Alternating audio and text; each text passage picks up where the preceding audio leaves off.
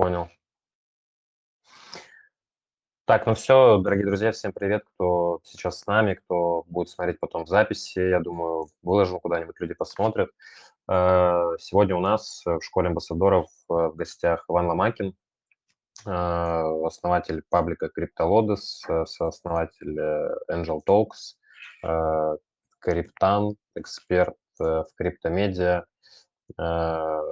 скажем, это такие основные хайлайты, но наверняка, может, ты еще что-то хотел бы о себе добавить. Я просто, э, ну, мы не один раз с тобой общались, я немножечко знаком с твоим прошлым, с твоим настоящим. Просто, я думаю, по ходу дела познакомим наших э, друзей, которые будут э, смотреть или смотрят сейчас, потому что, ну, кто-то с твоего паблика, кто-то там будет еще. В общем, эм, расскажи вообще, чем сейчас занимаешься, где находишься, чем живешь целыми днями для тех, кто тебя вообще, может, не знает. Да, привет. Привет, Влад. Э, рад слышать тебя, рад прийти к тебе на подкаст.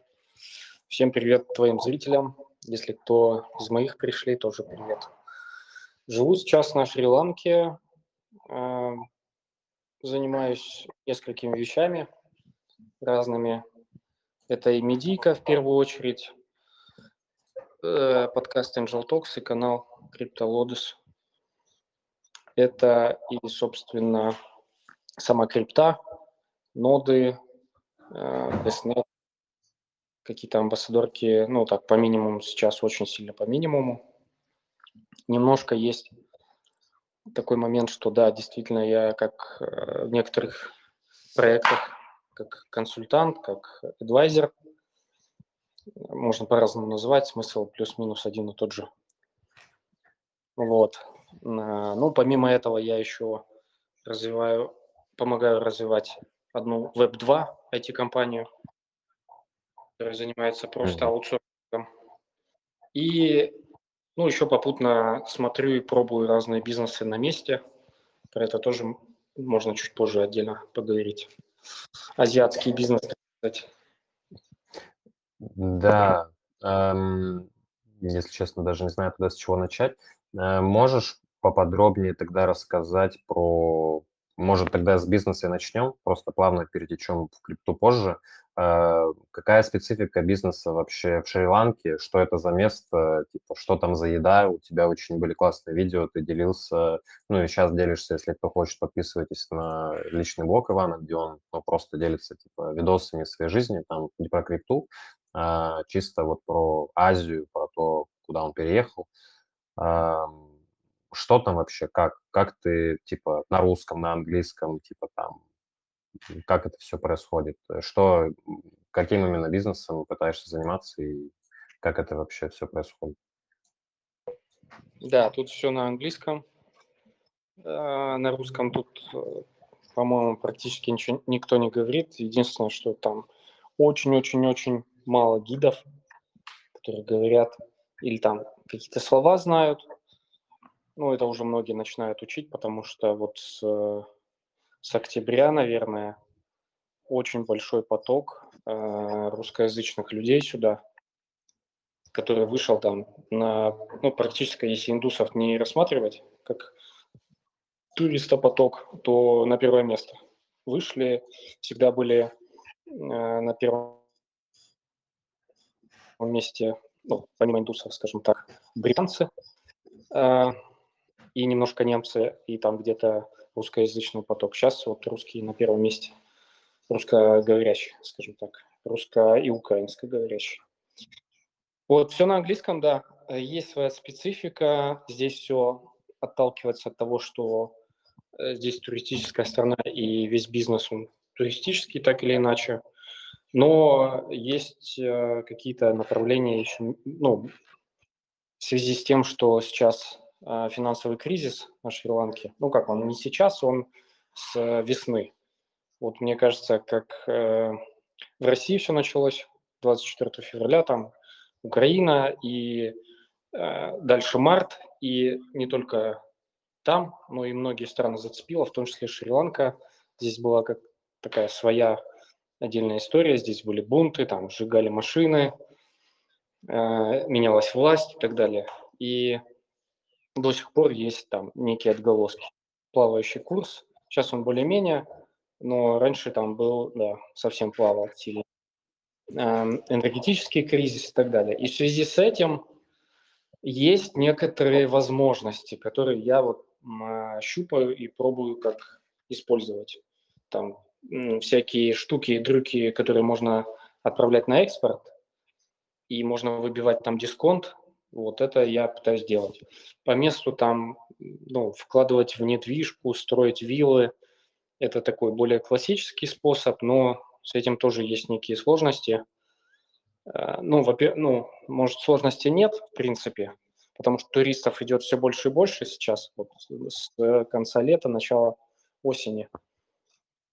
Э, и можно этим заняться, в принципе, тоже. Но мне это не близко. Вот у меня знакомый здесь э, один, у него там небольшая команда по всему миру, по-моему, тоже русскоговорящие. Они хотят вот одним из бизнесов здесь запустить тоже связанный связанные с землей, э, туристами, банками, немножко криптой, вот такой вот бизнес. Поэтому, там вообще да. дешевая земля. Мне кажется, там, ну, если ты имеешь в виду, типа, покупать землю, строить там что-то, сейчас же недвижимость вообще по всему миру взлетела, поэтому не знаю, будет ли выгодно, типа, даже участки покупать. Ты мне рассказывал про э, золото, а, я думаю, может, это кому-нибудь будет интересно. Я, если честно, не знаю, какие там э, правила в странах, где проживают наши зрители, типа по экспорту, ну, по импорту, типа золота, там, наверное, определенные какие-то правила. Но если что, насколько я понимаю, у Ивана есть э, доступ э, к качественному металлу. Если что, если кого интересует вещь более консервативна, чем биткоин, обращайтесь. Э, что по этому ну, поводу думаешь? Да, давай, если по порядку, немножко еще затронем Шри-Ланку, потому что золото это не совсем про Шри-Ланку. Здесь а. есть золото, но их очень мало, и здесь шахт нету, по сути. Здесь есть одна, наверное, шахта. Я точно не знаю, сколько шахт, но они все там э, при правительстве, они как-то выкуплены, там, короче, приватизированы, и хрен к ним есть какой доступ. То есть можно сказать, что здесь не добывают золото, и, соответственно, его особо не продают в больших масштабах. Если продают, там, вот, я нашел одного человечка, который там может продавать слитки по одному килограмму, там, буквально чуть-чуть, где-то там пару раз в месяц. И все. Но это тоже, на самом деле, большие суммы, просто если для людей э, там рассматривать мало кто в целом покупает золото. Ну как, это мы так думаем, что мало кто в целом покупает. На самом деле э, я немножко погрузился, и там, да, там э, те, кто покупают, они прям пипец как берут много. Э, если чуть вернуться к Шри-Ланке и к еще вариантам, то это то, что я тоже прорабатываю, драгоценные камни. По поводу земли давай, да, сначала. Земля эм, недорогая, а, она дорогая совсем у океана. Если не совсем у океана, она недорогая. То есть там 100 метров от океана уже не так сильно дорого. Там 200 еще а, дешевле. Если там взять пару километров вглубь от океана, там 2-3 километра, там дешевая земля. Виллы можно купить виллу до 10 тысяч долларов на самом деле, и это будет не сильно далеко от океана. До 10 вот тысяч долларов, в смысле, прям чтобы жить, там будет э, вода, электричество? Да, да. Интернет. Да. А там будут отключать электричество, как у тебя или нет? Электричество отключают по всему острову, кусками там по расписанию. Да, это не всегда так было. Да, 10 тысяч долларов. Ну, можно, можно найти разные варианты.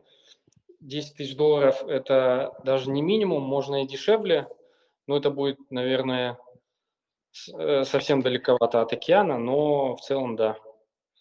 Ближе к океану дороже, конечно же. Самые дорогие, а, самая дорогая земля – это вот э, есть здесь форт э, старый. И вот на территории форта земля самая дорогая считается. Даже не на, не на берегу просто, если купить, а вот на территории форта. Здесь просто большой город, э, город Гале, и здесь есть форт, и вот э, в форту там самая дорогая земля. Но так в целом земля Мгм. недорогая, не очень дорогие, то есть там 10-15 тысяч долларов. Э, Это будет две или три комнаты, гостиная, а, ну, можно жить, там не будет, скорее всего, кондиционеров. Кондиционеры можно поставить, но не обязательно, можно поставить просто вот эти вертушки, вентиляторы здоровенные, их хватает с головой. А, Вода, электричество, основные статьи расходов– это электричество, наверное. Ну, интернет. Хороший интернет стоит дорого, намного дороже, чем в России. М. Вот самый дорогой тариф, он стоит 34 тысячи а, местных денег. Это почти, ну, меньше, чем 100 долларов.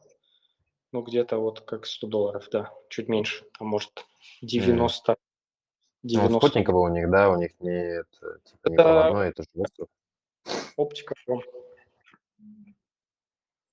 М. Но Интересно. не там 100 мегабит, это 50 мегабит всего. 50 мегабит.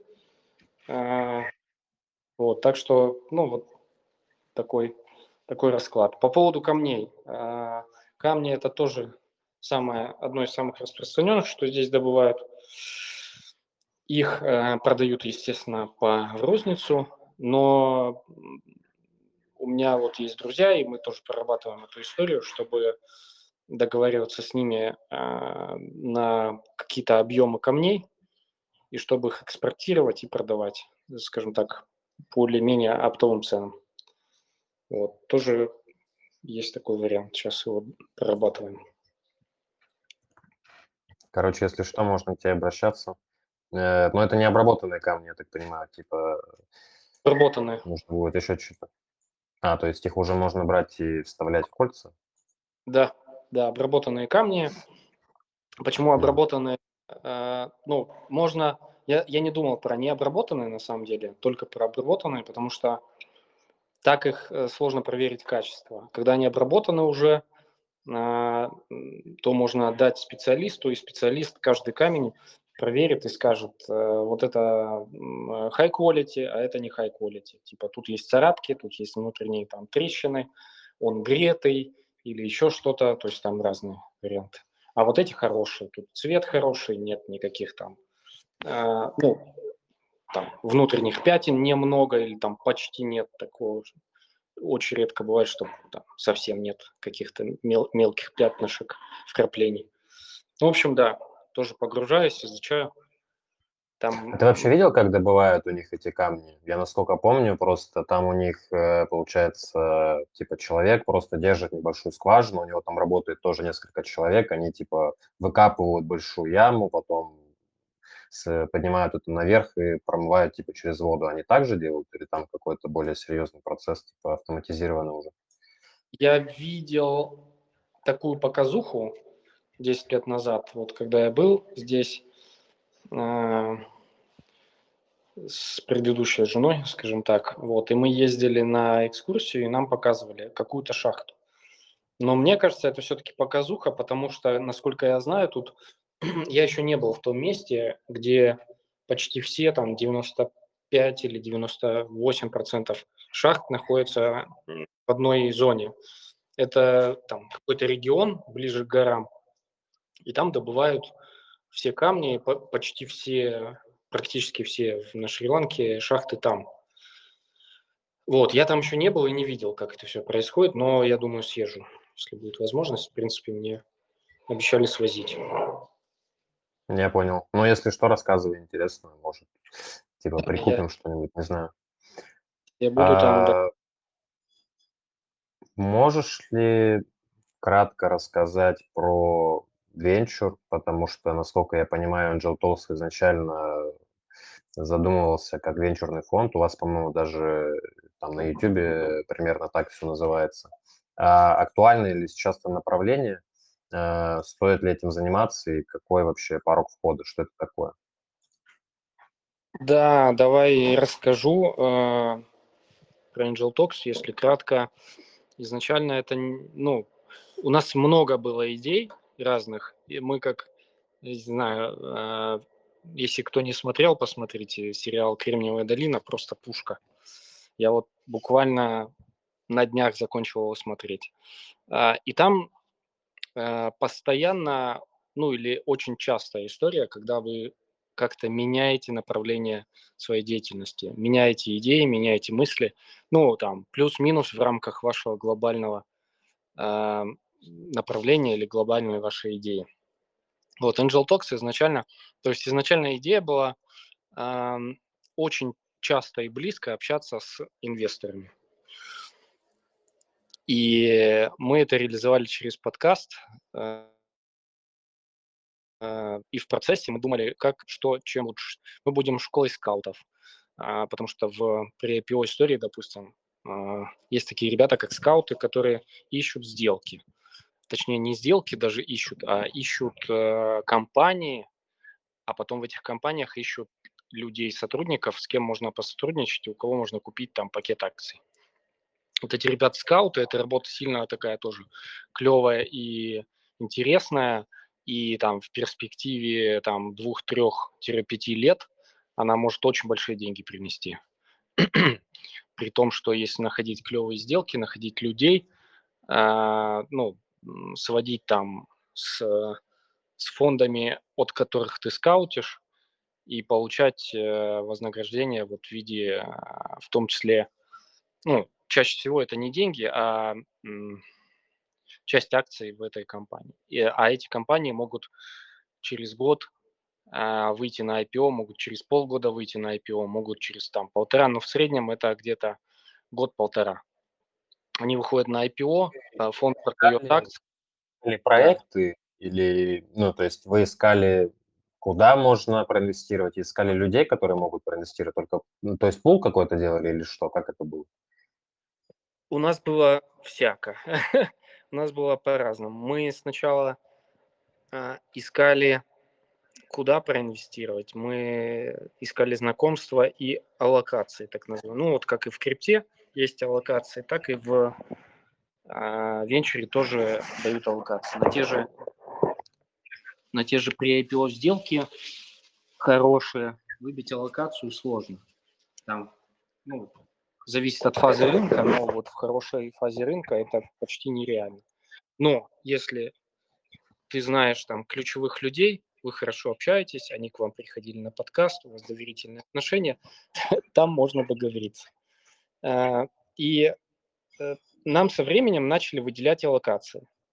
А, мы дальше, да, занимались тем, что свои, создавали пулы, как это называется, синдикаты, создавали синдикаты и э, собирали в такие сделки людей.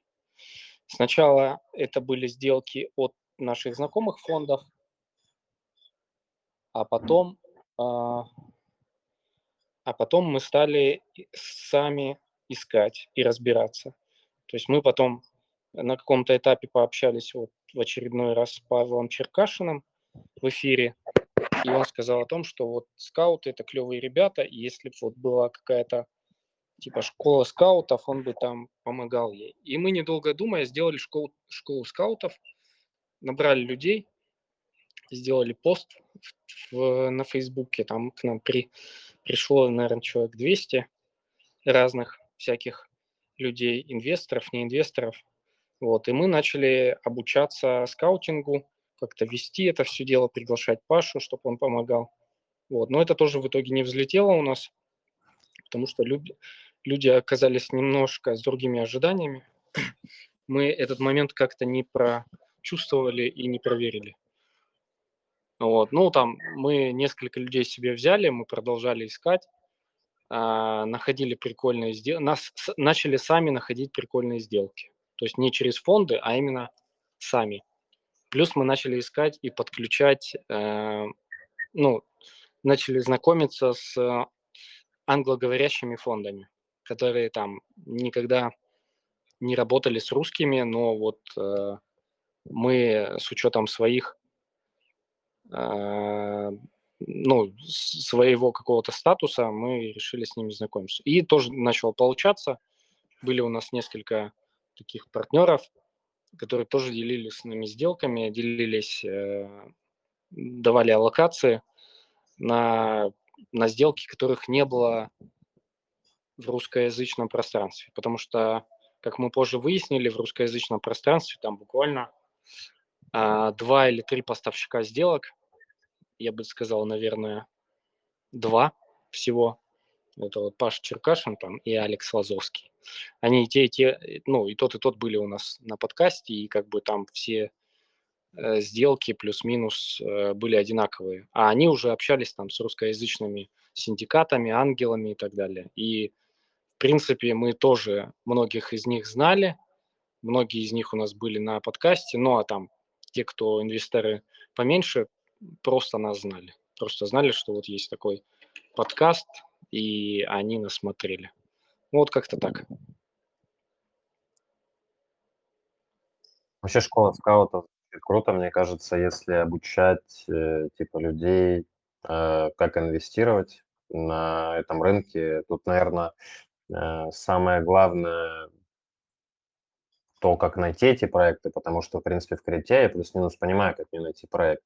Э, как это все происходит, э, если это отдельная прям должность, то есть, по сути, ну, типа, в крипте, конечно, есть там должность researcher, да, но, по сути, каждый из нас там плюс-минус researcher, потому что у нас есть хотя бы там места, где мы можем найти. У меня есть пара пабликов, где очень оперативно скидывают информацию, типа там, ну, с американских сайтов, вот эти там заинвестируйте вот в этих. Я плюс-минус понимаю, как не участвовать. Как это все происходит э, в венчуре реальном, типа покупать акции перед выходом, я это не совсем понимаю. Тоже есть какие-то такие паблики или тоже сайты, как это происходит? Нету, нету, нету. И вообще нету. Там э, а, все намного сложнее, конечно. Там есть ряд э, подходов и правил, как, как это все, как находить проект, как анализировать. Естественно, берутся там э, общие доступные данные по стартапам поздних стадий. Стартап поздних стадий – это вот когда не раунд А, раунд Б, а, и даже не раунд С, а когда D, E, F, вот эти вот раунды, это считаются поздние стадии. И берутся вот эти данные, плюс берется данные по их капитализации, если они там, а, их капитализация составляет а, 300, 400, 500 миллионов, это уже подходящие кандидаты.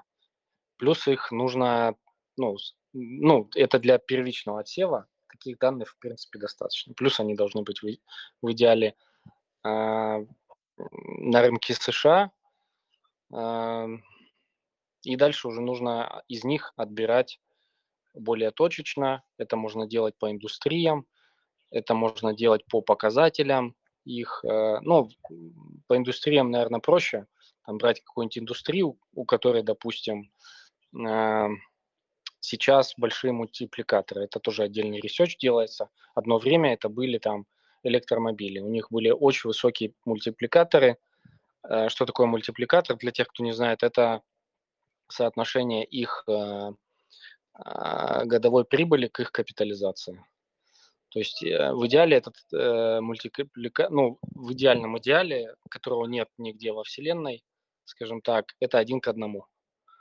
Это идеально. Это когда оценка компании, ну или там один к пяти, допустим, да, они зарабатывают 100 миллионов в год, их оценка 500 а, миллионов. Но такого не бывает. Если компания зарабатывает 100 миллионов, а, та же Tesla, там у нее мультипликатор будет один к нескольким тысячам. То есть их, ее капитализация будет в тысячи раз выше, чем ее прибыль.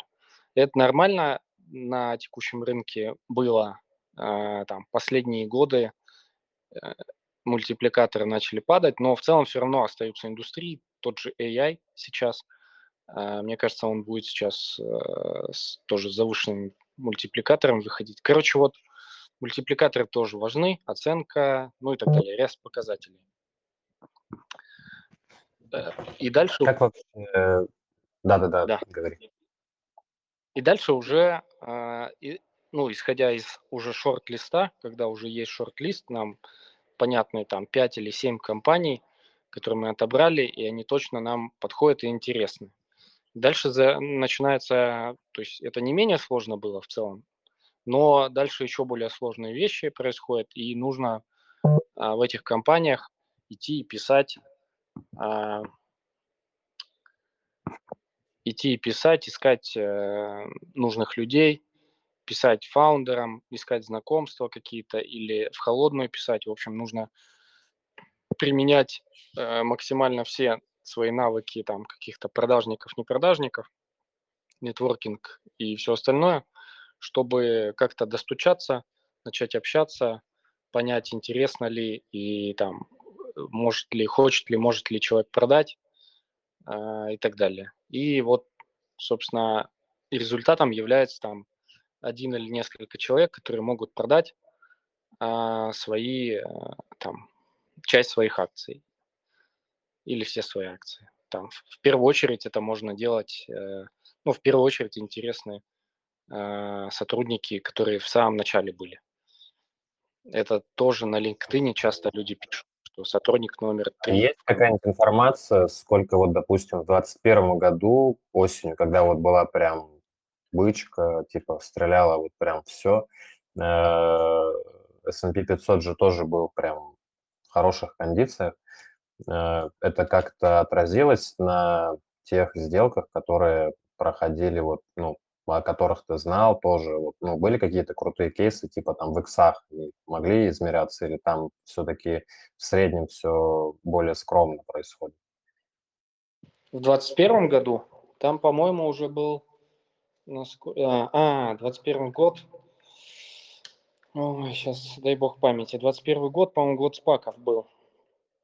Если я ничего не путаю, это был год спаков. Это спаки – это отдельная тема. Тоже могу вкратце рассказать. Это когда компания а, обратным поглощением сразу идет на IPO. SPAC сокращенно Special Purpose Acquisition Company. Это компания э, узкоспециального назначения. Она только э, рассчитана на то, чтобы э, поглотить какой-то стартап. Вот, она накачивается деньгами, эта компания, она сразу, э, по-моему, сразу выводится на IPO, вроде бы так. И да, и по-моему, так, там по стандартной цене, допустим, 10 долларов за акцию, и торгуется там в ожидании слияния э, с каким-то стартапом. И многие стартапы, в основном э, те самые стартапы с э, большими мультипликаторами, выходили через процедуру SPAC сразу на IPO. И вот в таких историях, это, по-моему, это все было в 2021 году, я сейчас уже не припомню, конечно, таких историях э, были, скажем так, быстрые иксы. Ну, не сказать, что прям супер иксы, но некоторые истории давали хорошие иксы. И довольно быстро. Там это могло занимать 3, от 3 до 6 месяцев, где-то так. И мы знали, скажем так, некоторые инсайдики, ну и до сих пор, наверное, знаем, давно не дергали, потому что, мне кажется, подумерла эта тема некоторые инвестбан, инвестбанки специализировались на спаках. Сейчас не знаю, вот раньше да.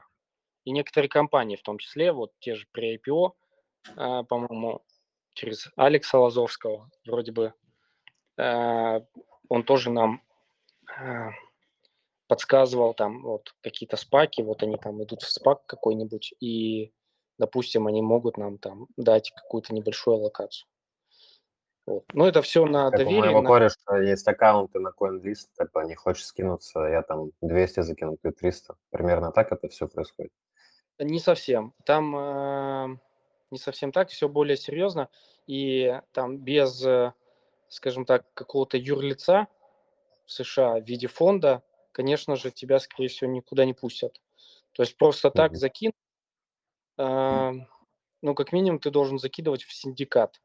Нас пускали как э, фонд, потому что мы сделали, ну, как я и говорил, изначально мы не было целью сделать фонд, но э, мы его делали по итогу. Сейчас я им не занимаюсь, я там, скажем так, отошел от его деятельности практически полностью. Там Серега им занимается.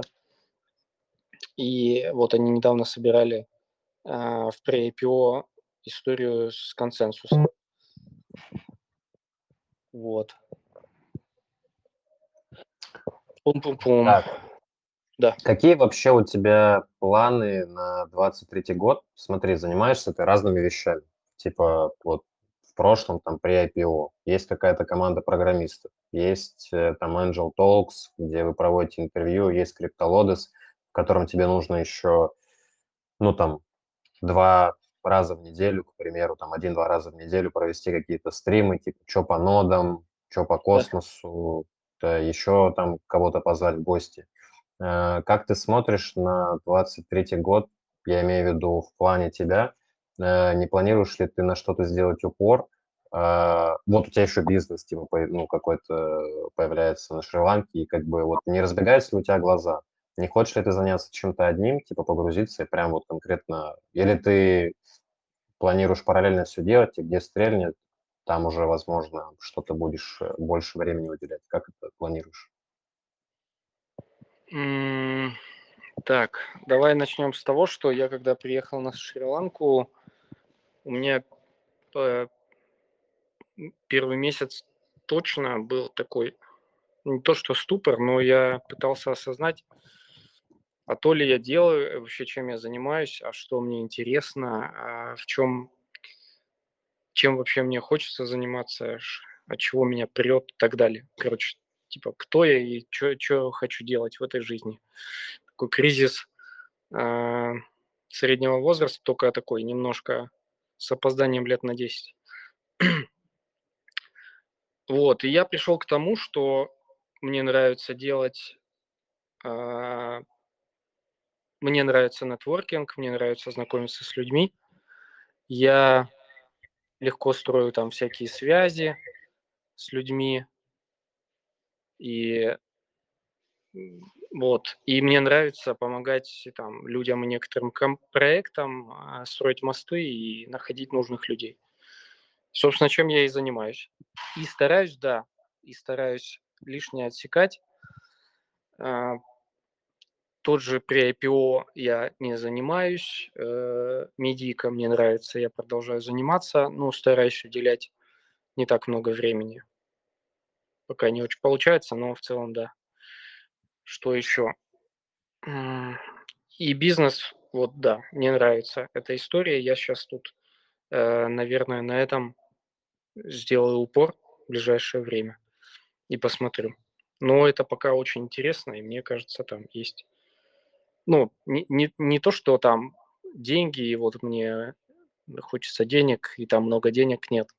Скорее, мне интересно как направление. Хочется вот погрузиться, разобраться и стать специалистом. Ты про очень крутую вещь сказал. Это нетворкинг. Э, ну, для тех, кто не знает, к Ивану Ломакину вообще очень много людей приходят скрипты, причем, ну, таких достаточно известных, типа там Серега ICO Drops приходил, ну, разные ребята, у которых там много подписчиков. И, скажем, типа я просто примерно понимаю, какие могут быть паблики, когда, ну, там, не знаю, я могу там купить рекламу, еще там мы кому-то можем рекомендовать это купить, но типа есть эм, такие места, хабы информации, типа, и там точно понятно, откуда кто приходит. И у Ивана как раз-таки прям очень, эм, очень много крутых гостей приходит, и, понятное дело, надо как-то договариваться, надо как-то обсуждать, надо, в принципе, быть коммуникабельным человеком, и это очень крутой э, скилл, он есть не у каждого, есть просто люди, типа, которые более скромные, есть люди, которым, ну, как бы, им это особо не интересно, как бы они в своем, типа, кругу, и как бы, ну, такие люди не могут заниматься всем, они вот ходят на работу, как бы, они, все, их не трогать, и как бы так окей. А, вот в свете этого, что ты думаешь про нетворкинг, его роль в крипте, а потом давай плавно перейдем к твоей роли адвайзера в одном проекте, потому что я уверен на 100%, что там вот этот навык, он очень много значит. Нетворкинг, э, ну, это, скажем так, то, что мне нравится, и то, что я делал там последние много лет, и за что мне в том числе платили. Это, кстати, хороший индикатор понять, а, какая, скажем так, ваша миссия или в чем ваш passion, то есть страсть ваша. То есть вы сначала можете выписать, что вам нравится в целом делать по жизни, сидеть, играть, там, а, нетворкаться или там тыкать в крипте, или тыкать графики, или еще там э, что-то делать, или бегать и так далее. Потом отдельно выписать, э, за что вам платили э, когда-либо в этой жизни, что вы делали, за что вам платили. Там у меня это было, и я занимался SEO, продвижением SMM, э, продажами, э, вот в медике, э, там какие-то интеграции тоже мне платили и так далее. Ну и там нетворкинг, да, отдельно. И дальше вы еще, вам еще нужно понять, а что из этого э, наиболее востребовано на рынке – и там больше, вам более всего, э, скажем так, греет душу. И так вы можете, скажем так, вычленить а, то, чем вот, э, вы бы точно занимались. Именно каждый день, с удовольствием и много-много лет.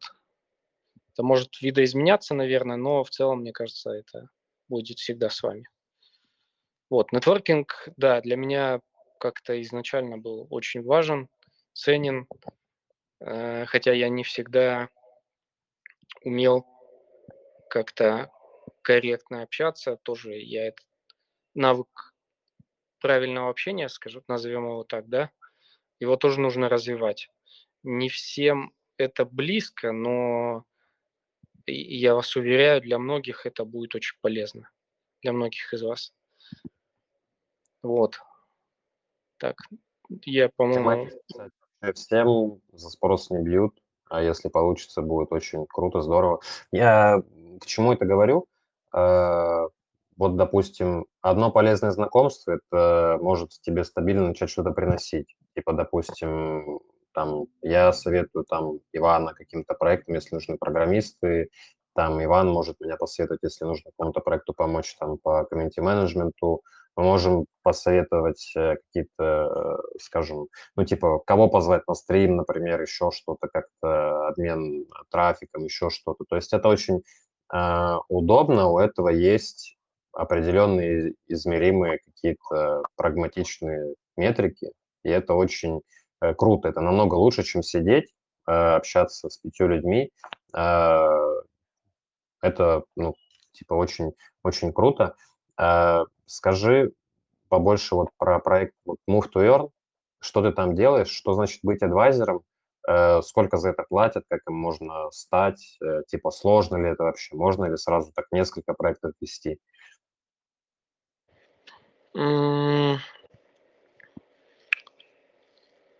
Что я там делал? Вообще адвайзер, ну, это по сути как консультант. У него есть тоже определенные могут быть определенные направления. То есть консультировать проект можно по э, там, маркетингу, по продажам, по привлечению денег и так далее. А ну, что ближе вам, это уже вам решать. По технической части, может быть. Сейчас, секундочку.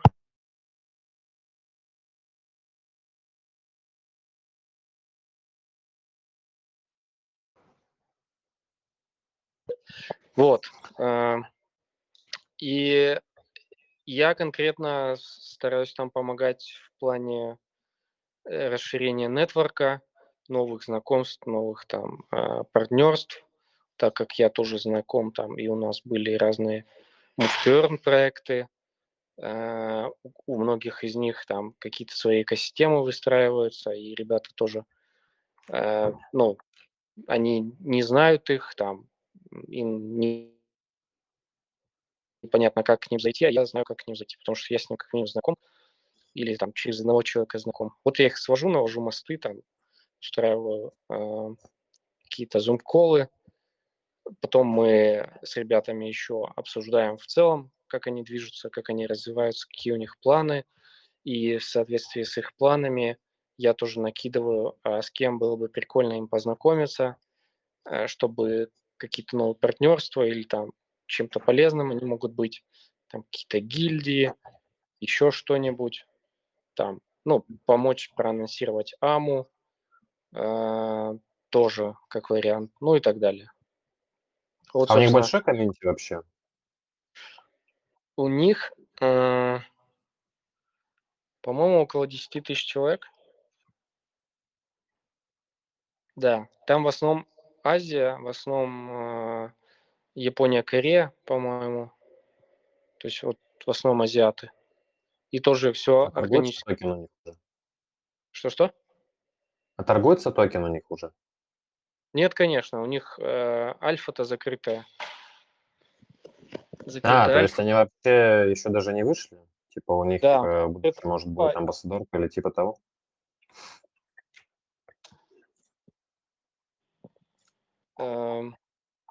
По поводу амбассадорок не знаю, у них там есть ребята, кто э, в Дискорде ведут. Инфлюенсеры. Типа. Считаются как амбассадоры или модераторы, или комьюнити-менеджеры. Ну, это можно уточнить, если надо. Я тебе могу там показать, как у них это все устроено. Они сейчас, э, сейчас планируют комьюнити, небольшой там минт для комьюнити, там совсем маленький будет минт для их комьюнити, прям микроминт, я бы сказал. Вот. Ну и дальше посмотрят там, как развиваться. У них планов много в целом. Но рынок не очень сейчас. Я тоже стараюсь там помогать им и в плане э, наведения мостов с какими-нибудь проектами, ой, в смысле, с фондами. Я, правда, не так хорошо знаком с э, тир-1 фондами, но там тоже, в принципе, потихонечку навожу мосты. Там я с, ани, с, с анимокой общаюсь, с одним человечком. Э, ну и так, в принципе, в 16Z у меня есть через одного человека выход, но пока еще не пользовался этим. Нифига, это звучит прям очень круто. Типа, прикинь, ты можешь прям зайти в проект, по сути, построить им модель, привести им какой-нибудь условно H16Z, если, ну, очевидно, что H16Z не придет просто так, потому что ты их позвал, наверняка там у них есть э, ряд требований, условий, просто э, сам сталкивался, у них, э, ну, как бы, они просто так не могут прийти. Типа у них есть, э, скажем, у тебя должно быть определенное количество там аудитории, у тебя должна быть нормальная модель, у тебя должны быть нормальные там партнерства, нормально должны двигаться. Да. Поэтому в этом плане там все достаточно серьезно. Прибыльная ли это вообще работа? И сложно ли было ее тебе найти? Или тебе как-то вот посредством твоих знакомств просто взяли и предложили Там вообще как команда, я насколько понимаю, тоже она не русскоязычная. Команда русскоязычная, но они а, да? живут в России, да. Там э, Турция, Бали и Армения. Там, да, э, найти несложно было. Денег, э, ну, как в стандартно начинающих стартапах, какую-то ежемесячную фикс-стоимость выбить, ну, можно, но это будет не совсем правильно, и я этим, в принципе, изначально не занимался. Я понимаю, что у них там очень начальная стадия, они, если что-то и поднимали, то это исключительно деньги на разработку и, может быть, самую малость на маркетинг, но пока не это самое. Обычно это какая-то часть equity или токенов, а, которая там прописывается и заложена. Плюс э, потенциально бонус, если они там зарайзят а, с моей помощью деньги. Вот и все. Понял. А, так, у нас Юлька спрашивает, как вы вышли вообще на все эти знакомства? Да, это хороший вопрос. Но ответ простой. Э, ну, по крайней мере, у меня как было, я начал развивать э, Facebook. На каком-то этапе там у вас в любой соцсети, ну, у меня это был Facebook, и там, так как я не помню почему и как, но как-то так выкреслилось, что я понимал, что там предприниматели в основном сидят на Фейсбуке. Инвесторы, как и предприниматели, скорее всего, тоже сидят на Фейсбуке. И вот как бы я когда...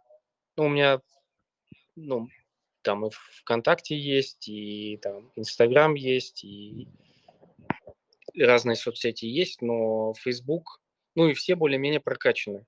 Но так как это был Facebook, я пошел как-то возобновлять прокачку Facebook именно. Эм, в этом плане очень хорошо, под... ну, то есть там есть э, несколько этапов, когда вы просто начинаете знакомиться с людьми и строить нетворк, вам нужно просто там каким-то образом начать добавляться а, в друзья на какой-то основе очень часто и проще всего это делать на базе там, каких-то комьюнити по бизнесу или комьюнити стартаперов. Это проще всего, это ну, легкий старт. Есть разные открытые комьюнити, такие как стартап-котики, вот с которых, собственно, и мы начинали. Это э, комьюнити, который организовал венчурный инвестор Игорь Шейфот. Он живет в Калифорнии, в Кремниевой долине. А, вот. И после фильма Дудя про Кремниевую долину, а, буквально там, не знаю, через месяц, полтора-два, так, а, он начал проводить эфиры, собственно, с Колей Давыдовым, который был главный герой фильма Дудя, скажем так, про Кремниевую долину. Они начали проводить эфиры, и обсуждать там стартапы, и там как-то разгонять это все. Организовали, и на, на базе этого организовалась комьюнити. И там, естественно, куча разных стартапов со всего мира, Украина, Россия, там много откуда, некоторые из Европы, некоторые из Америки. Вот. И там на базе этого комьюнити просто можно было добавляться. Потом Коля сделал свое место, комьюнити место, там тоже можно сейчас, ну, прямо сейчас прийти и начать там коннектиться а, на Фейсбуке и так далее. ну, естественно, а, при этом у вас должен быть хорошо заполненный профиль, понятный, правильный, там, понятные посты на стене, ну, там, не перепосты из каких-то пабликов с юмором и все, или не перепосты видео с каких-то, не знаю, пабликов про видео. Ну, в общем, какие-то более-менее понятные посты про вас или о вашей жизни немножко. Когда просто перепосты, не очень понятно. Когда к вам, ну, вы стучите, стучите это, наверное, отдельная такая отдельная философия, как вот делать нетворкинг правильно. То есть у вас должен быть простой, понятный профиль э, с какой-то более-менее адекватной фотографией на профиле. И когда у вас понятный профиль, человек заходит, понимает, ага, вы там занимаетесь даже криптой, пускай вы там а, попутно еще у вас там какая-то есть основная работа, и посты у вас про какую-то а, тоже понятную историю. Там, допустим, вы следите за криптой, там пишете что-то или кого-то репостите, но тоже добавляете от себя комментарии. А, ну, то есть про вас все понятно. Или вы там пишете, что я вот хочу заняться предпринимательством или там думаю про свой стартап, продукт и так далее. Вы тоже иногда об этом пишете. И это тоже понятно, для людей, и люди будут э, в этом плане добавляться. Когда пустой профиль, нет фотографии или какая-то странная фотография, а, или там написано, что ну, место работы self-employed или самозанято, или еще что-то, и больше ничего, это тоже подозрительно. Ну, то есть к вам будут меньше э, добавляться, это там статистика, просто статистика. Ну, понятно, просто люди не понимают вообще, с кем им придется общаться, наверное. А. Что ты думаешь про LinkedIn? потому что я вот в этом смысле как-то про него больше слышал. Если честно, Facebook я как-то даже не пробовал пользоваться, только ВКонтакте. Э, но в LinkedIn, я не знаю, вот у нас есть там аккаунт школы, честно, я его не веду. Ну, то есть я его создал, э, там подобавлялся просто, там есть и партнеры фондов, то есть, ну, пришлось там, там же такая система, что тебе нужно, короче, какие-то там первые знакомства найти, и потом только ты уже можешь, ну, каким-то, короче, следующим друзьям, то есть ты сначала через друзей-друзей должен попадать тем, ну, с кем ты хочешь, типа, там общаться, короче. А, и реально, то есть люди, я не знаю, как это ищут, то есть приходят постоянно, что вот это, за эту неделю ваше там имя высветилось там такое-то количество раз. Не знаю, может, они не тех но как бы пользовался, пользовался ли ты LinkedIn, потому что часто я вижу руководителей проектов, там, комьюнити-менеджеров, то есть они даже не Twitter свой прикладывают, а именно LinkedIn. Как ты думаешь?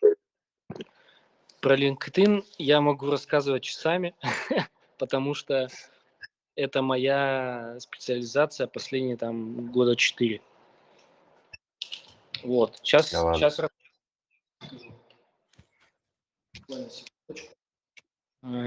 я потому что... Ну ладно, это не нужно говорить в эфире. Да. Не, я просто э, пришел домой, когда вот э, перед эфиром. Но я шел под тропическим ливнем и полностью промок. Мгм. И Так. не до конца успел переодеться, вот сейчас быстро все сделал. В общем, LinkedIn, а, да, э, я в нем специалист, потому что он у меня непосредственно вот в Web2 компании а, очень много продаж было через LinkedIn. И, собственно, это как основной канал был. Последний там, а, ну, не последний год, но перед этим года три точно. И я даже написал одну или две статьи, как прокачать свой профиль в LinkedIn. Если найду, могу скинуть. Там, в принципе, плюс-минус Давай, ничего не... давай. Да, ну не сейчас, а попозже, после эфира я... Да, хорошо. Сейчас я не найду. А, да, как, как, как прокачать профиль, то есть там очень важно иметь прокачанный не только, ну, в принципе, да, профиль. Он там а, с нескольких сторон, по-моему, с четырех сторон прокачивается. И есть отдельная страничка, которая показывает э, твой уровень прокачки э, твоего профиля. Он называется Social Selling Index. То есть индекс... Э, Социальные social- продажи? Да, социальных продаж. Ну как, вот он так называется, да, Social Selling Index. И этот индекс показывает э, прокачку твоего аккаунта с разных сторон. Со стороны заполненности профиля, э, как часто и эффективно ты нетворкаешься в плане построения сети, э, как часто ты пишешь контент, как часто ты реагируешь э, на контент и как часто вовлекаются люди в твой контент. Вот. Эм, Ну, в общем, несколько параметров, все это учитывается, и, в общем-то, а, это все влияет на продвижение. Да, безусловно, как ты сказал, нужно первые коннекты, это среди друзей и знакомых. Я не помню, э, ко мне ты обращался с этим вопросом или нет. По-моему, э, ты у меня нету. У меня там что-то 6 тысяч человек или что-то такое, где-то так. Может, больше, я не помню. В общем, если взять любой, а, ну, ну, очень много, короче, ну, практически любую компанию в Америке, если там в Кремниевой долине взять, у меня там есть какие-то общие знакомые. Фонды, у меня там есть какие-то общие знакомые. То есть очень, ну, уже до смешного, да, доходит. А, Я просто захожу на Facebook, ой, в LinkedIn и ну, практически в любую компанию, ну, там, кроме каких-то хитрых стран.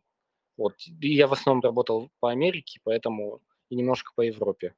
Поэтому вот если в американскую компанию практически любую заходить, там какие-нибудь э, топ-менеджеры, то у меня с большой долей вероятности там будут общие знакомые какие-нибудь. Так что да. Получается, с ними легко пообщаться? Э, но я могу посмотреть общих знакомых и попросить их сделать интро, как минимум. Вот. И с большой долей вероятности кто-нибудь из них мне сделает интро, и да, я смогу уже так а, общаться не в холодную, а в более теплую. Ну и там выяснять, что я хочу выяснять. Блин, это все звучит очень круто. Ну, я думаю, что будет интересно на самом деле почитать твои статьи. Тогда я тебе напомню, потом мы в чат скинем, посмотрим. Да. А, подскажи, как у тебя вообще проходит планирование дня? Это что-то стихийное, типа проснулся, сделал что-то одно, пошел поел, не знаю, типа, или ты прям расписываешь э, день, недели, там какие-то локальные задачи себе ставишь? Я с Google календарем работаю и стараюсь э, планировать на несколько дней вперед. Не всегда это на неделю получается, обычно 2-3 дня вперед. И я приблизительно понимаю, какие у меня дела, какие созвоны. Если есть встречи, я их тоже заношу. А, там, если дорога, я их тоже заношу на встречи там и так далее.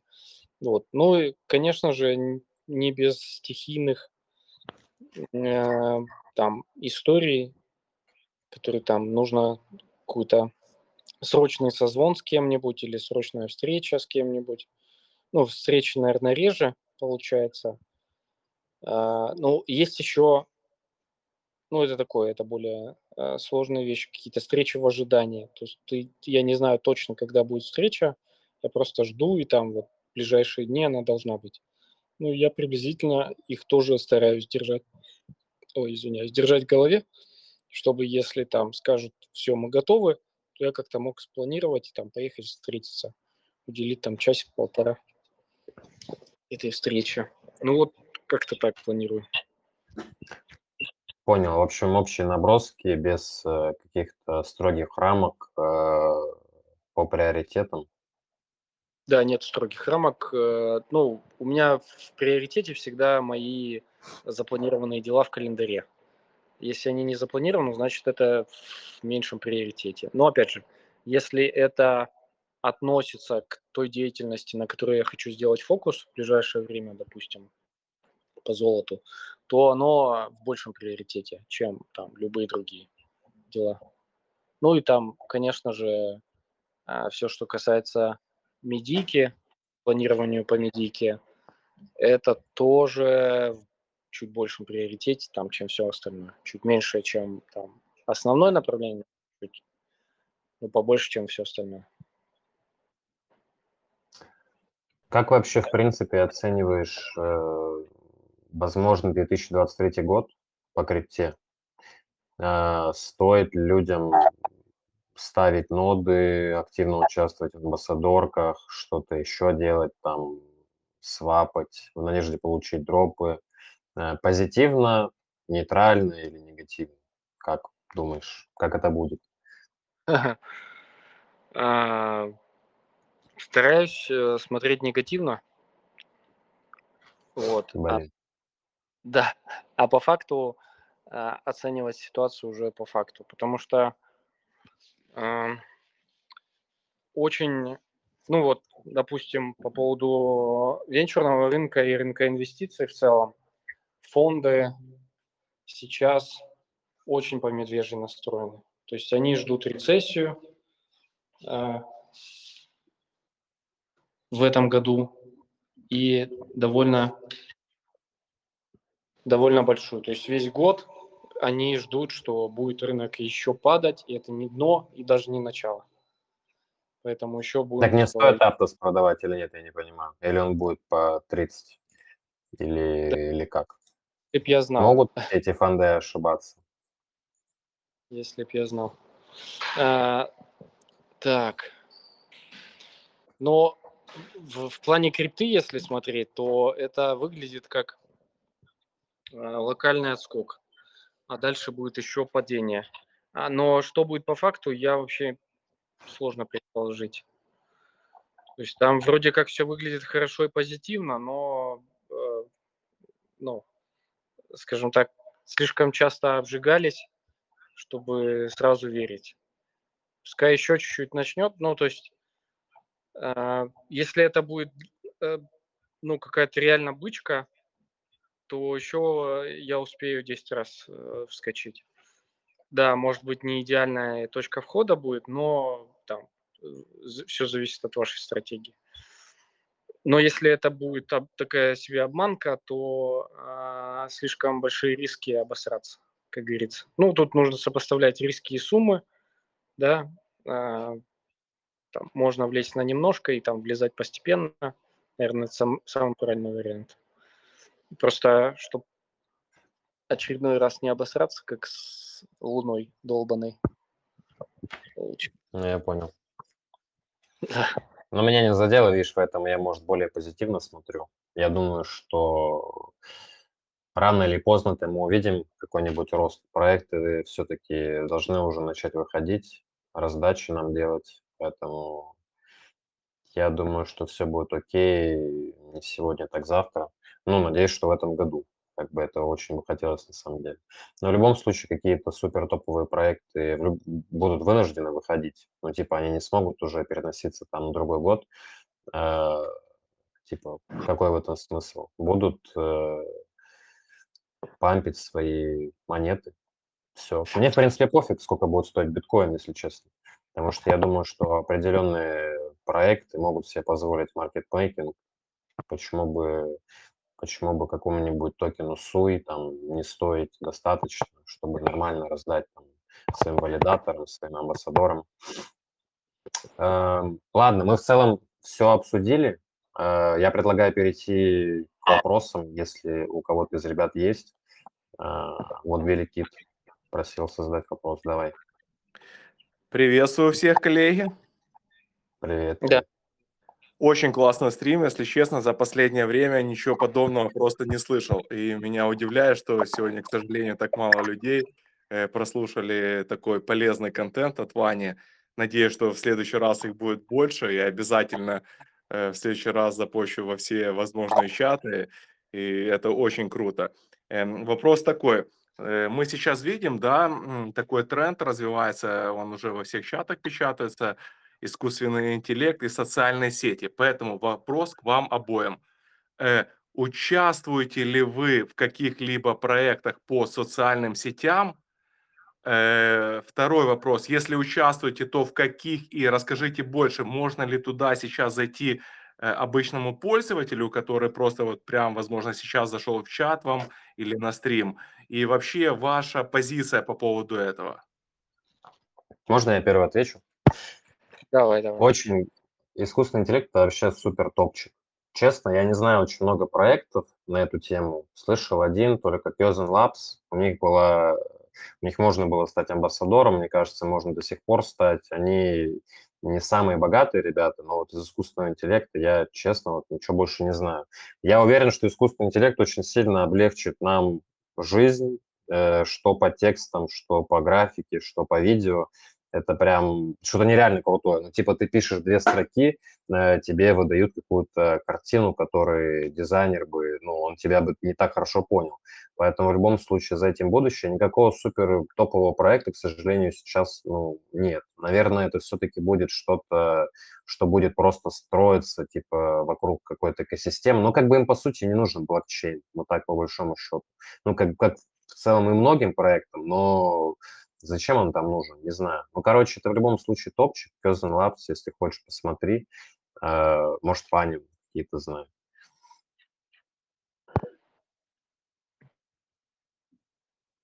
Так, я не знаю таких проектов AI на блокчейне. Это тема давняя на самом деле и опасная. Ее, собственно, туда и никто не лез особо, потому что были определенные риски. И кажется, я знаю почему. Вот я как раз досмотрел, если кто не смотрел, в очередной раз говорю, посмотрите. А, ну, немножко спойлера, да. Вот э, сериал «Кремниевая долина», они в итоге пришли к продукту э, децентрализованного интернета, децентрализованной сети на мобилках со встроенным искусственным интеллектом. Ничего вам не напоминает? Ну, собственно, оно ничего не напоминает, потому что сейчас такого нет. Но опять же, немножко спойлеров, э, в финале они поняли, что они создали какую-то гигамашину, которая э, взламывает их, ну, их алгоритмы в их сети децентрализованные, которые, ну, там, не то, что невозможно управлять, возможно управлять, они там поменяли консенсус немножко, но эм, мощности, которые они сделали, а, э, могли ломать любые э, зашифрованные системы. Они там и Теслу взломали, и там э, вот это шифрование в э, сети Хули, которые там их конкурент вечно, они их в итоге купили. Вот. Ну, когда они взломали Теслу, они охренели и поняли, что, блин, они взломали самое защищенное там шифрование в мире. И поняли, что, ну, пипец. Просто это очень опасно, и они в итоге э, на, на официальном запуске своей сети они сделали так, что все завалили, заруинили и просто, ну, как специально просрали. Они осознанно все просрали специально, потому что это э, последствия были бы очень-очень плохие. Собственно, и до сих пор этого нет. И мне кажется, вот как раз с этим это связано, что это очень гремучая смесь. Если что-то будет на такое, именно AI на блокчейне, именно вот в плане там сам блокчейн со встроенным AI. А если говорить про соцсети со встроенным AI, то тут зачем тогда блокчейн, непонятно. Ну, как бы э, такие проекты есть, э, непонятно, что там делать. То есть там просто вот сейчас ряд проектов с AI.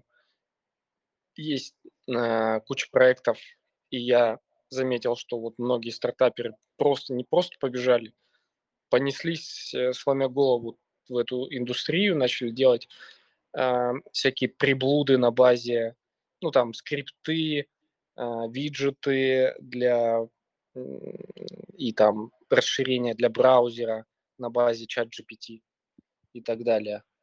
Э, и это все, возможно, полетит. Но это не точно. Вот я, кстати, делал на Фейсбуке пост, я увидел на, в Твиттере, кто-то затвитил э, из англоговорящих ребят, что а вам не кажется, что чат GPT э, это следующий клабхаус, про который забудут через 12 месяцев. Вот, я это тоже закинул, скажем так, накинул на вентилятор с этим скриншотом и пояснением на Фейсбуке, и там просто понеслось у людей. Э, понос, скажем так. Ну, у кого-то понос, у кого-то нет. Кто-то меня начал там оскорблять и все такое, но это нормально. Ну, в смысле, это ненормально, но, э, ну, как бы я просто немножко Бывает. в этой теме, да, я нормально это воспринял. Ну, ругаются, пускай, как говорится, собаки лают, караван идет. Вот, и там очень много мнений разных. Кто-то, да, это там все забудут просто нахер. Другие, нет, это же технология и все такое.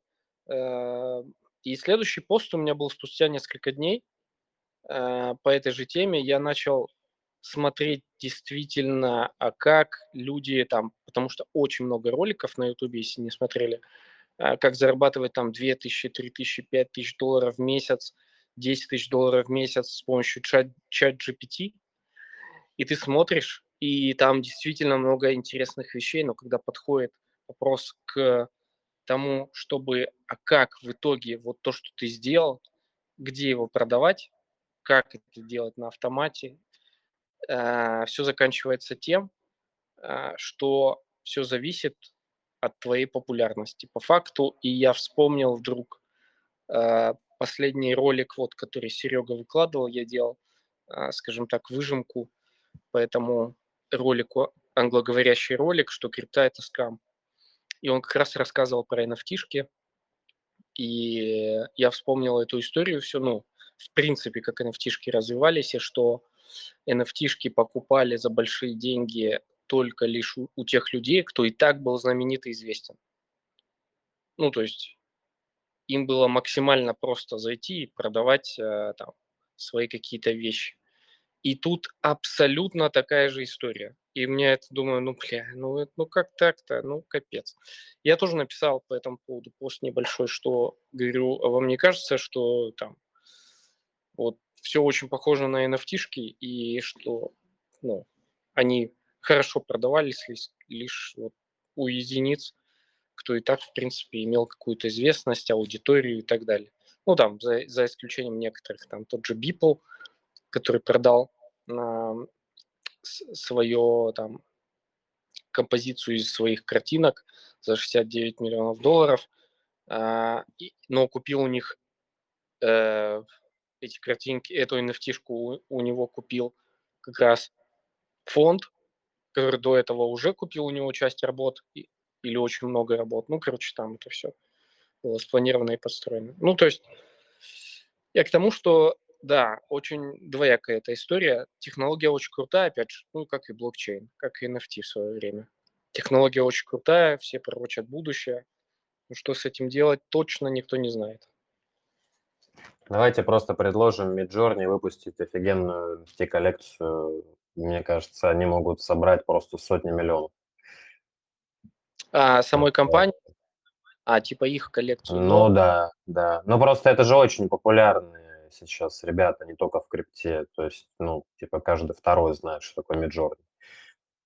Он же Они условно будут... бесплатный. Типа ты можешь, ну, определенное количество попыток попробовать и сделать просто чудо. Да, да, да, да. Они бы могли, мне кажется, там, да, сделать типа генезис коллекцию и э, да, ну, они молодцы в этом плане, они могли бы сделать. Но я не знаю, будет ли это или нет, посмотрим. Пока что чат GPT выглядит очень круто в плане там каких-то прикладных вещей. Там, если мы берем там э, расшифровку видео, из Ютуба вставляем и просим его сделать э, выжимку.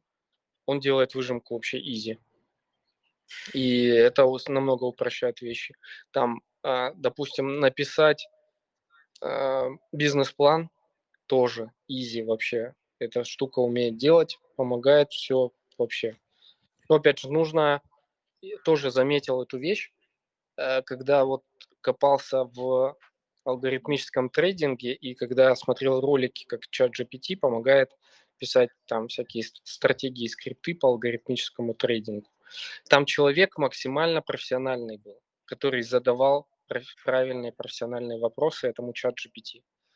Так же, как и в любой истории, если вы там э, хотите как-то, чтобы упростить свою жизнь, оптимизировать, то вам нужно быть вот в своей сфере более-менее э, специалистом, и тогда это упростит все. Там тексты оптимизировать, э, тексты делать максимально нативными.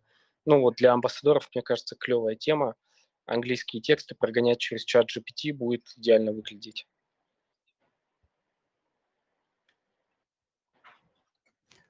Понял, очень круто. Э, ребят, может, есть еще у кого-то какие-то вопросы что-то хотели бы обсудить, задать вопрос Ивану?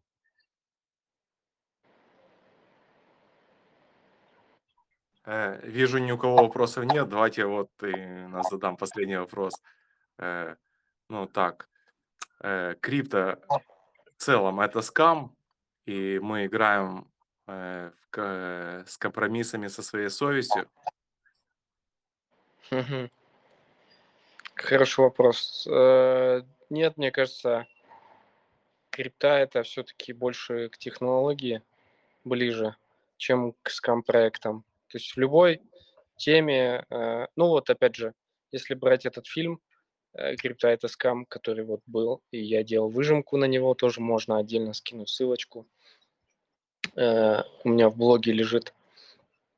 Там он, ну то есть, если смотреть исключительно на факты, да, куча ICO-шек, умерла, некоторые выжили. Но если смотреть таким же взглядом на мир стартапов, а, приблизительно такое же количество стартапов, которые начинают, оно умирает. Только они там в классическом, на классическом IT-рынке выходят, и, но умирают точно так же, абсолютно точно так же. И выживают абсолютно так же единицы, буквально. А, поэтому в этом плане крипта это, как по мне, это не скам. Э, а если смотреть, ну, также немножко в, долгос, в долгосрок, э, даже, ну, опять же, Фу, ам, в краткосрочной перспективе некоторые проекты выглядят откровенным скамом изначально. И их не хочется там, не хочется с ними иметь дело, не хочется с ними взаимодействовать. Ну и там э, всяким инфлюенсерам, там э, авторам каналов не очень хочется или вообще не хочется их рекламировать, если они там обращаются, допустим. Но в долгосрочной перспективе 95 или больше процентов проектов, которые мы упоминаем, скорее всего, будут скамом. В долгосрочной перспективе. Там от 5 до 10 лет, если смотреть. Но на это никто так не смотрит. Кроме там некоторых людей, которые познали дзен, скажем так. Одни из них, это вот, к слову сказать, а, ребята из про блокчейна. Про блокчейн. Есть такой канал а, и на ютубе, и в телеге. Про них все говорят, что они жесткие с камеры, но по факту а, они очень здравые ребята, очень здраво мыслят. Я с ними лично знаком. Вообще охеренные типы, скажем так. А, Ладно, можно я тоже немножечко... Ну, то есть они рекламируют? Да. Да-да-да, говори. Ну да, да. Если рекламируют, э, ну они, они могут откровенный скам рекламировать, но они пишут об этом, что это скам, ребят. Просто, ну, это скамина жесткая. Если они рекламируют то, что не выглядит как скам, они все равно пишут, что это потенциально может быть скамом там в долгосрочной перспективе. И по факту, как они размышляют, они говорят о том, что, ну, точно так же, в смысле, это я говорю, как они. Просто я вот пообщался и понял, что действительно это так. Они говорят, что, скорее всего, 95 или больше процентов проектов, которые мы упоминаем на своих каналах, они соскамятся. Они просто уйдут в небытие и с радаров уйдут и так далее. То есть это 5-10 лет. Вот. И они с этим э, пониманием подходят э, к рекламе и к развитию.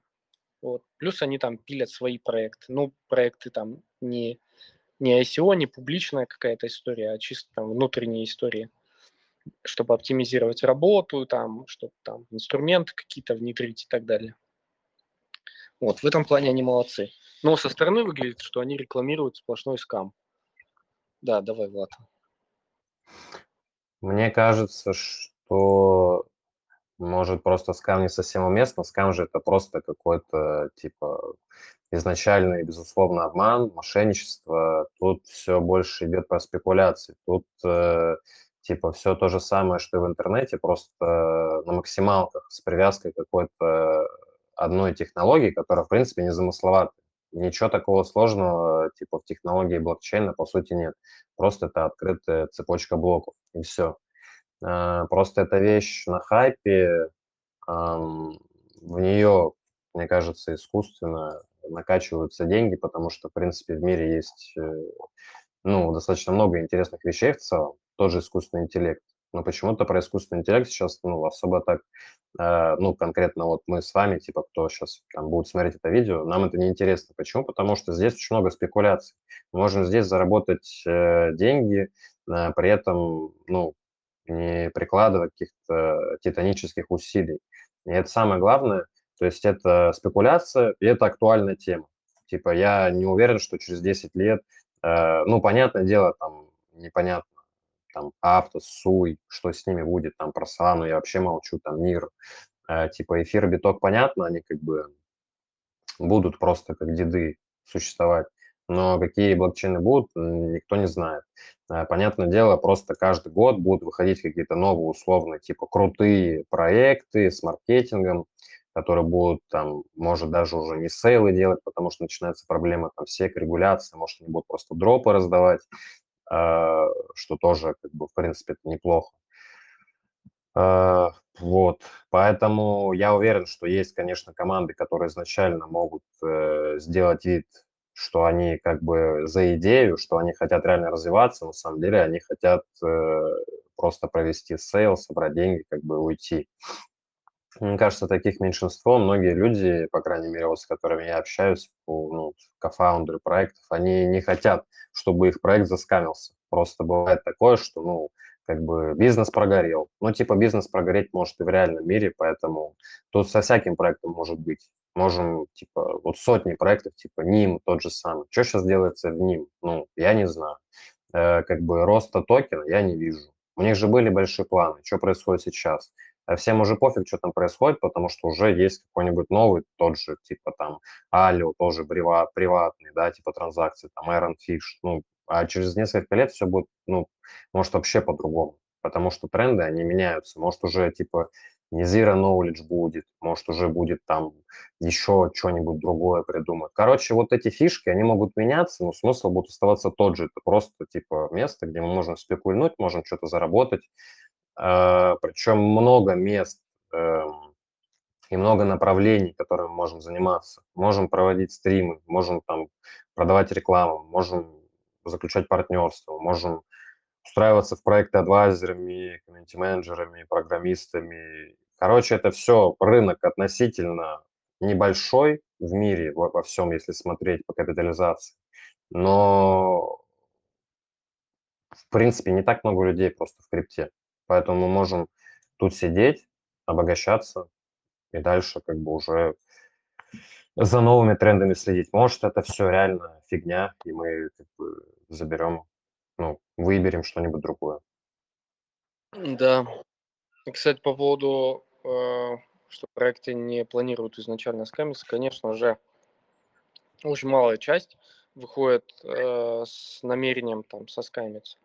А основное, основная масса любой стартап, они хотят э, изменить мир, стать, сделать мир лучше и стать миллиардной компанией. Но в процессе жизни очень много чего меняется, куча проблем, очень много проблем, но вот реально.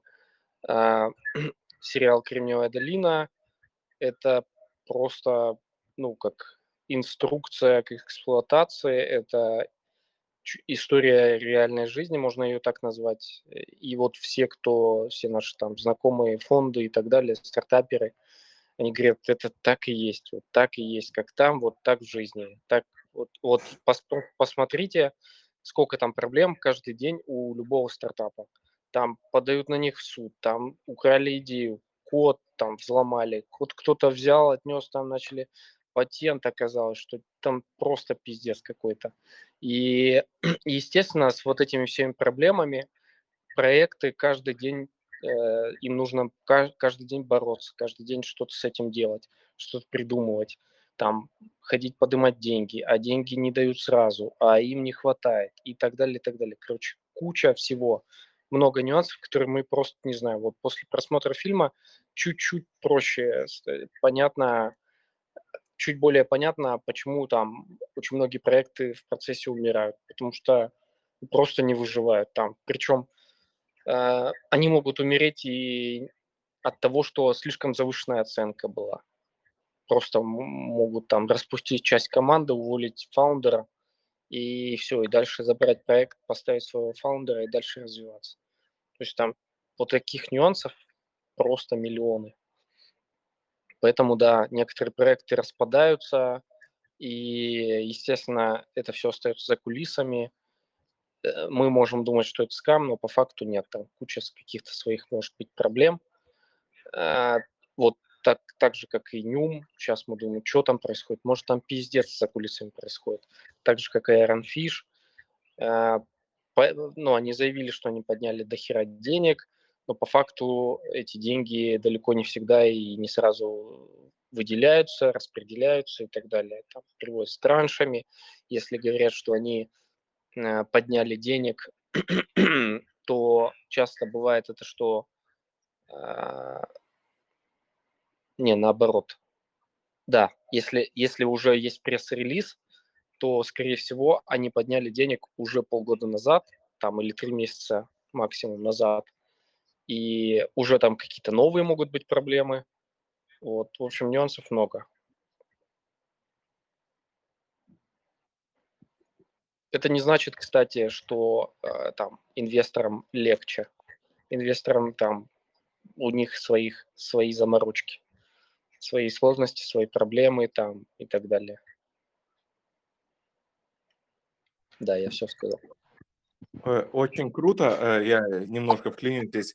Э, вообще все классно сказано было.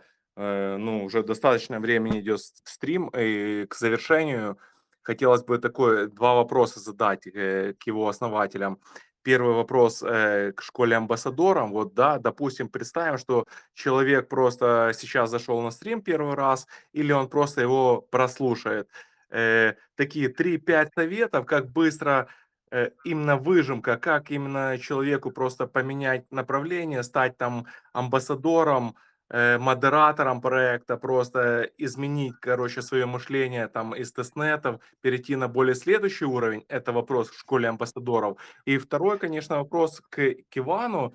Вот, да, человек уже находится на каком-то уровне. Какие первые шаги ему надо сделать, чтобы там заняться нодами и так более быстро погрузиться и вовлечься в этот процесс? Так, ну Давай. давай я начну тогда. Я не знаю, если честно, зачем переходить с тестнетов на модерку. То есть это слишком узкое направление, и там не так много денег. Модерка – это просто ты можешь дополнительно что-то зарабатывать. Если у тебя либо нет основного дохода, либо тебе нужно как-то его увеличить, постоянно твой стабильный доход. Ноды, они не принесут денег завтра и даже не через полгода. Непонятно, э, определенная нода может вообще ничего не принести, какой-то тестнет. Амбассадорки тоже не все крутые. Э, Поэтому, если вы хотите стать э, модератором, ну, вам нужно просто поставить себе цель стать модератором. Нужно просто э, начать очень много писать в каком-то проекте, в котором еще нет модераторов, или в котором там ам, их мало, но у них, в принципе, спрос э, на модераторов есть, и команда, допустим, говорит, ну, что в будущем будем еще набирать. Э, это все про стабильный и нестабильный доход. Это вообще разные вещи. То есть, ну, я, допустим, все совмещаю в этом, никакой проблемы нет. Можно и в амбах участвовать, и в тестнетах, и в проектах работать. То есть э, такая диверсифика- диверсификация. Типа ты внач... ну, ты стабильно ежемесячно получаешь там какую-то сумму, которая тебе комфортна. Если ты занимаешься только нодами, ну, ты, окей, ты можешь в ожидании просто так полгода ждать, э, такой, типа, проект сказал, ну, sorry, мы тебе раздаем вот 2000 токенов, но и в lock е на два года. И ты продал там что-то, получил 100 баксов, э, окей, отбил только то, что ты вложил в testnet, ты, ну, типа, в серваки и все. А модерка просто, ну, там, позиция КМ, она может дать какую-то уверенность, типа, э, сегодня. То есть мы же не хотим, типа, ждать там несколько лет, но в целом, если вот у нас сегодня все окей, то мы можем и подождать. Тут же просто поэтому, ам, типа, многие люди продают токены рано, не потому что они такие балбесы, типа, они не хотят разбогатеть, э, просто не все могут себе позволить их держать. То же самое как бы и здесь.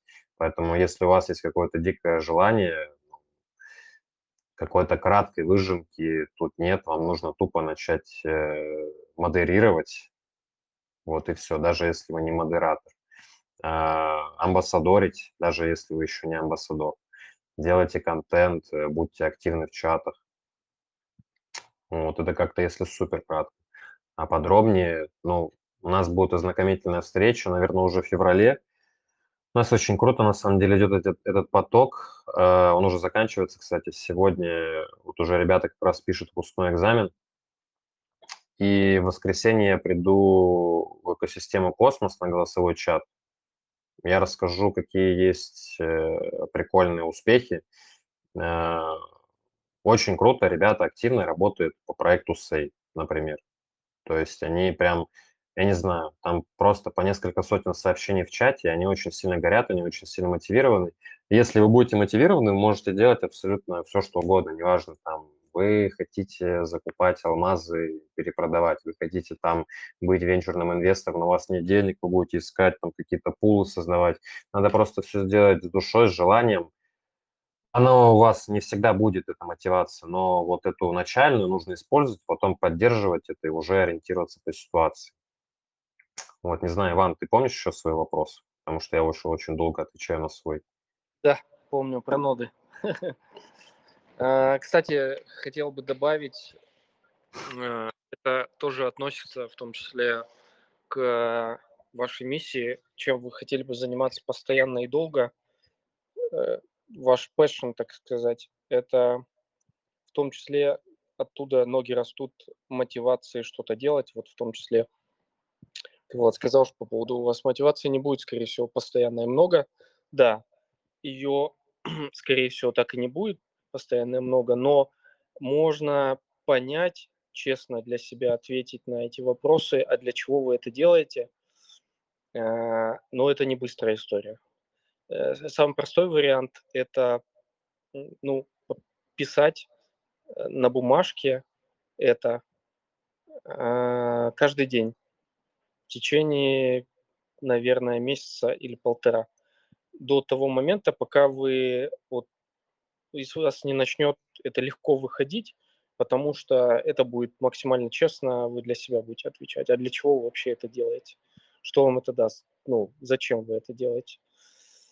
Вот, и тогда будет мотивация максимальная. Э, то есть у вас не будет проблем с мотивацией. Да, по поводу нот, если говорить все правильно, ноды это не супер заработок, не быстро. Это, я бы так сказал, долго и дорого. И совсем немного денег. То есть там следующая Solana а, будет вообще непонятно когда. И, скорее всего, мне кажется, она не будет. То есть ее можно ждать вечно, но в этом нет смысла. Гораздо эффективнее, а, если вы уже хотите находиться в крипте, да, несколько направлений выбрать, чтобы они э, приносили вам помимо денег еще и удовольствие. Потому что деньги действительно, если только нодами я бы занимался, я бы ждал там первые, первые 200 долларов, я бы ждал, наверное, полгода. Вот, но это совсем не то. А за полгода я бы потратил, ну окей, пускай я бы потратил, э, нет, не, не столько же, на самом деле больше. Там у нас уходило где-то 50-60, вот первое время 50-60 долларов в месяц уходило. Это было где-то там 6, 8, 10 серверов. Я извиняюсь, если у меня немножко шумно стало. Это по крыше дождь идет а крыша никак не самая. В общем, тут же никак не утепляют дома, и просто крыша и черепица, и все. И все слышно. Ну, в общем, эм, нодами есть смысл заниматься, но параллельно там с тестнетами, амбассадорками. Э, амбассадорки тоже нужно выбирать тщательно, и тут, мне кажется, вот, вот больше подскажет, э, потому что целая школа, и вот там я на периодически на стримах, вот э, в том числе вас упоминаю, вашу школу, потому что это уже такой как некий в моей голове, как некое направление, уровень, и со спокойной совестью вам можно любой проект направлять, и вы его вывезете вообще просто изи. это, кстати, круто. Э, поэтому, да. То есть заниматься лучше вот э, действительно с душой, с удовольствием и как-то фокусироваться на этом и делать это там, каждый день. Ну и там по поводу мотивации, вот упомянул, как можно делать. Вот. Есть просто вообще разные проекты. Есть какой-то, в котором у тебя будет очень мало типа усилий, он, в принципе, не супер сложный, окей, ты получил роль, но как бы не факт, что тебе это что-то принесет. То, то же самое в топовом проекте. Ну, типа, не факт, что во всех там, э, скажем, гигантах, там, Суи, Аптос, э, там, э, в Суи вообще нет роли амбассадора, хотя они хотят награждать амбассадоров. В Аптосе есть координатор, ну, как бы и что. Ну, то есть э, это все очень условные вещи, и тут надо понимать, что рандом в крипте, он, ну, как бы вот продолжение там вот это спекуляции, типа очень все ускоренно идет, э, то же самое рандом, то есть очень много хаоса, и типа я просто рекомендую заниматься много чем. Э, вы так просто будете реже ловить фома, то есть, если вы видите, что в каком-то паблике там вот вам предлагают пройти какой-то крю-3, я, допустим, не прохожу, потому что я не верю, что крю-3 будут приносить прям очень много. Но кто-то вот верит, он делает. Э, если я вижу, что я могу на каком-то в каком-то проекте занести эфир и сделать пару транзакций, но я это сделаю, мне это ничего не будет стоить. Можно это сделать на 5 проектов. Если я вижу какой-то легкий проект, где можно командой что-то сделать, мы туда идем. Если есть какой-то сложный проект, в который прям нужно стараться, то туда идут только те, которые, у которых есть время на это. То есть тут же все упирается в ваше время, вы не сможете э, типа качественно делать, ну, скажем, все сразу. Поэтому тут вообще все сугубо индивидуально, нужно прорабатывать, нужно понять, что нужно типа конкретно вам. Но как бы, ничего в этом прям супер сложного нет на самом деле. Нужно просто стабильно что-то делать, у вас все получится. Вот. Есть еще какие-то вопросы, может, ребят?